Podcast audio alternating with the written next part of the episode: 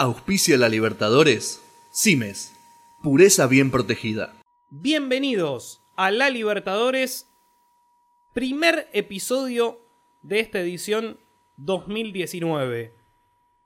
Con los grupos ya sorteados, con las fases previas comenzando de a poco y con toda la expectativa para una nueva edición del certamen más importante y más apasionante a nivel continental. Mi nombre es Gianluca Saraceni y estaremos este año también junto con Gastón Shapiro. Como bien decía Jean, esta es una edición muy importante y muy extraña a la vez. La primera en tener una única final que se va a jugar en la ciudad de Santiago de Chile. Nicolás Vaca. Una Libertadores que se viene para este año, esperemos, distinta a la edición pasada, desde el lado de la Conmebol, con reglamentos pocos claros para varios jugadores que estaban mal inscriptos. Bueno, esperemos que sea algo distinto lo de Alejandro Domínguez para esta edición y bueno, obviamente disfrutar de todo el fútbol. Y Julián Ignacio Díaz. Así es, una nueva Copa Libertadores. Eh, ya se sortearon los grupos, pero empezó la fase previa. Eh, recordemos que el primer partido de fase de grupos va a ser el 6 de marzo pero restan todavía eh, cuatro equipos definirse para jugar el resto de la Copa. Claro, porque lo comentábamos. La Copa ya comenzó, pero empecemos a repasar los grupos que fueron sorteados hace ya prácticamente un mes, con algunos equipos lógicamente sin definir que después eh, estaremos repasando. En primer lugar el grupo A, que lo tiene a River como cabeza de serie algo que iba a ocurrir con el último campeón eh, encabezando el grupo A, seguido de Inter de Porto Alegre, Alianza Lima y uno de los cuatro equipos que resta a definirse. A priori, parece un grupo que puede llegar a complicarse más, porque tiene al último campeón de América, porque tiene un equipo ya campeón, como es Inter, y poderoso eh, en su ciudad, en Porto Alegre, y una Alianza Lima que está en el grupo, por así decirlo, para dar eh, la sorpresa. Ese el grupo A. En el grupo B tenemos primero a Cruzeiro de Brasil, después contamos con Emelec de Ecuador, Huracán de Argentina y el Deportivo Lara de Venezuela. En principio, si nos ponemos a analizar muy por sobre la situación, creeríamos que Cruzeiro tiene casi el pase asegurado en primero o segundo puesto. No creo que ni Huracán ni Deportivo Lara le puedan hacer un frente a un Cruzeiro que viene bastante afilado en el Brasileirao. En el grupo C tenemos a Olimpia de Paraguay, un grande de ese país. Lo mismo Sporting Cristal de Perú en lo suyo. Godoy Cruz de Argentina, una de las sorpresas para esta Libertadores. Y Universidad de Concepción de Chile. A priori uno de los grupos más aburridos que presenta esta copa. El grupo D es un poco más picante, si se quiere, ¿no? Encabeza la serie Peñarol de Uruguay, si ha sido campeón de esta copa. El Flamengo de Brasil, otro de los campeones de esta copa. Liga de Quito de Ecuador, también campeón de esta Copa Libertadores. Y por último, San José de Bolivia, digamos el equipo más flojo de este grupo, pero hay tres que van a pelear por un primer puesto y recordemos, ¿no? Como siempre decimos, en esta copa y la anterior pasada, el tercer equipo de cada grupo va a la Sudamericana. El grupo E estará encabezado por Nacional de Uruguay, equipo que tiene tres Copas Libertadores, seguido por Cerro Porteño, eh, el conjunto paraguayo, Zamora, el conjunto venezolano que tiene varias eh, ediciones de la Copa Libertadores jugadas, ya es un habitué, y un cuarto equipo eh, que todavía no está definido. Llegamos al grupo F que encabeza Palmeiras de Brasil.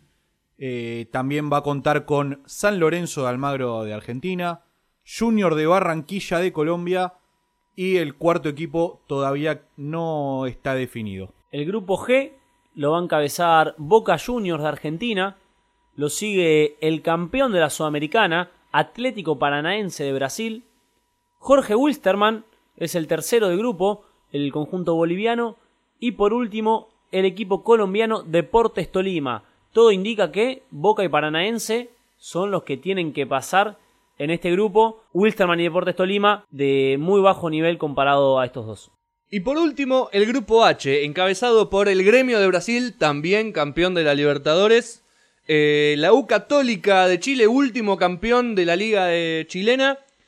Rosario Central de Argentina, el campeón de la Copa Argentina justamente, que le ganó a Gimnasia de La Plata. Y el cuarto lugar todavía eh, no está ocupado porque es uno de los equipos de la fase preliminar que ya vamos a empezar a hablar de ellos. Correcto, fase previa que comenzó el martes 22 de enero con el triunfo categórico de Delfín de Ecuador en condición de local ante un pobre Nacional de Paraguay, un partido que se abrió rápidamente, eh, en 13 minutos ya ganaba 2 a 0 el conjunto local con doblete de Ordóñez, la gran figura del encuentro. Nacional de Paraguay no supo defenderse, no supo ni siquiera cerrar un resultado que hubiese sido quizá un poco más abierto que este último 3 a 0 y en una de las últimas jugadas del partido un buen desborde de Ordóñez por izquierda eh, dejando en ridículo a la defensa del equipo paraguayo descargando atrás para que Garcés con el arco a su disposición eh, termine convirtiendo este 3 a 0 que insisto me parece que empieza a ser definitivo y a marcar eh, el rumbo de la serie. Serie que tendrá su vuelta el miércoles 30 de enero a las 18 horas 15 minutos del horario argentino. El siguiente partido se jugó en Venezuela entre La Guaira y Real Garcilaso, un 1-0 que deja la serie bastante abierta para lo que será la revancha el martes 29 de enero a las 20.30 hora local. El único gol del encuentro lo hizo al minuto 71 Azócar. El 23 de enero jugaron Bolívar de Bolivia y Defensor Sporting de Uruguay en un verdadero partidazo. ¿eh? Hay que decirlo, 4 a 2 ganó el conjunto uruguayo de visitante.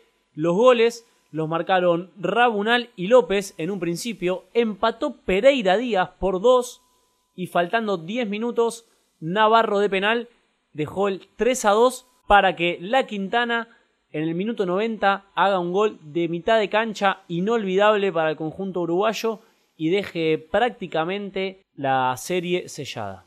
La revancha será el miércoles 30 de enero 2030 de Argentina. El ganador de la llave de Delfín y Nacional de Paraguay se enfrentará contra el Caracas de Venezuela en la fase previa 2.